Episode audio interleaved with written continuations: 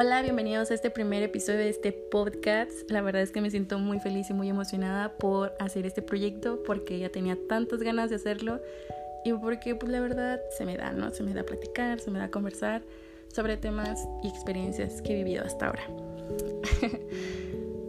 eh, pues gracias a las personas que me apoyaron y que me impulsaron a realizar este proyecto. Muchísimas gracias. Hasta aquí está este podcast.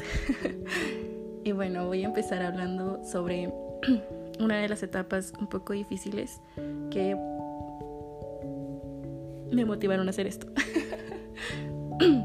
y bueno, vamos a empezar ¿no? con esas experiencias que te dicen alto, hasta aquí. Y bueno, y es que deseamos que alguien externo nos acepte como un truco de esos de la cadabra, ¿saben? Cuando hacemos ese truco para que funcione y saben que no funciona. El hada cadabra no funciona en este caso. La magia simplemente surge cuando nosotros queremos aceptarnos realmente. Y es ahí donde empieza esta historia que, bueno, Esperamos ansiosamente y desesperadamente que alguien nos quiera de una manera que nosotros mismos no somos capaces de querernos.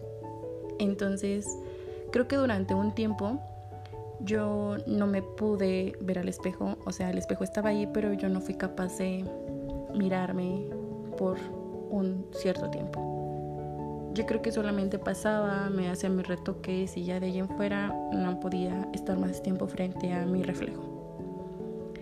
Y claro que tuve tantos cambios de la adolescencia ahorita en la etapa es que estoy entrando, que es un poco hacia la adultez. Y vi demasiados cambios y creo que me sentí incapaz de ver quién era.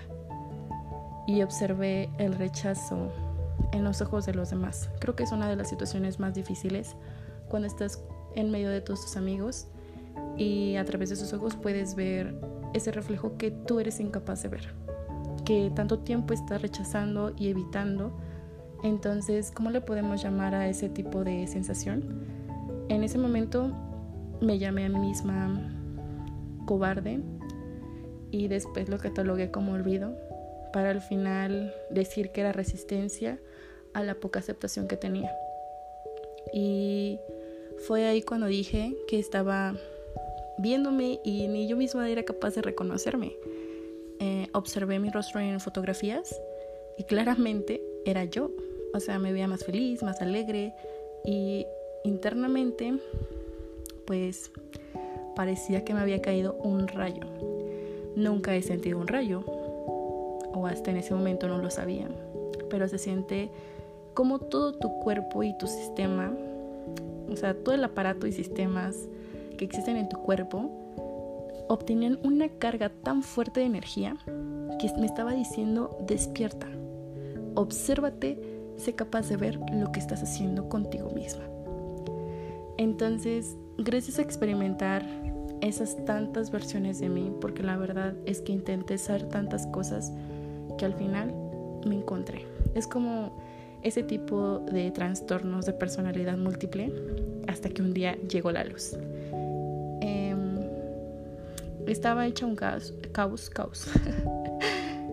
y pues realmente traté de hacer una lista de personas que podrían involucrarse a lo que estaba haciendo yo, la parte de olvidarme a mí misma, ¿no?